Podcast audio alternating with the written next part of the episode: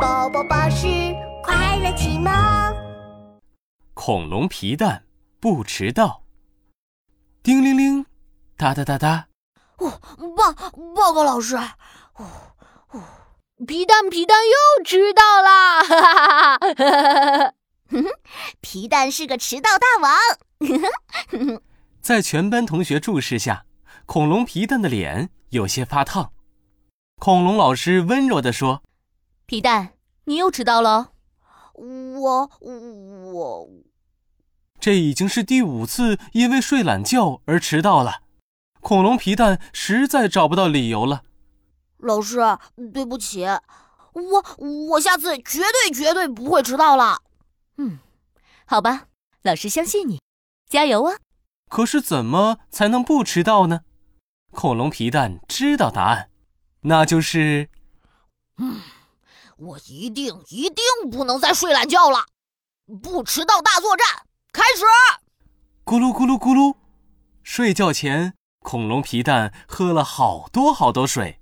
嗯，到了早上，我就会想起来上厕所，早早起床哎呀，再也不会迟到啦！呵呵。呵可是天还没亮呢，恐龙皮蛋就憋不住了。哎呀，哎呀，憋不住了，憋不住了，我要起床尿尿。恐龙皮蛋一连上了三次厕所，结果啊，一整晚都没有睡好。第二天还是迟到了。啊！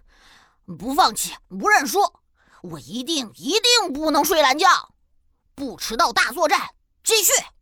恐龙皮蛋又想到了一个新的办法。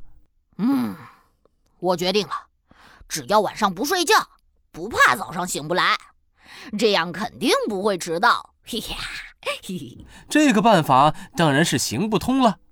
恐龙皮蛋还没坚持一会儿，就倒在床上呼呼大睡了。哎呀，到底该怎么办呢？我一定要早睡早起，不能迟到。恐龙皮蛋想来想去，也没有想到好办法。星期天，恐龙妈妈带回来一个新朋友。皮蛋，看，这是滴答机器人，它可以叫你起床上学不迟到哦。这个滴答机器人长得有点奇怪，圆圆的肚子上刻着十二个数字，上面还有三根细细的针，一边走一边发出滴答滴答的声音。只要你设定好时间，滴答机器人就会叫你起床哦。啊，真的吗？我先试一下。恐龙皮蛋好奇的把时间设置到晚上九点钟。滴答，九点提醒我上床睡觉。好的，恐龙皮蛋。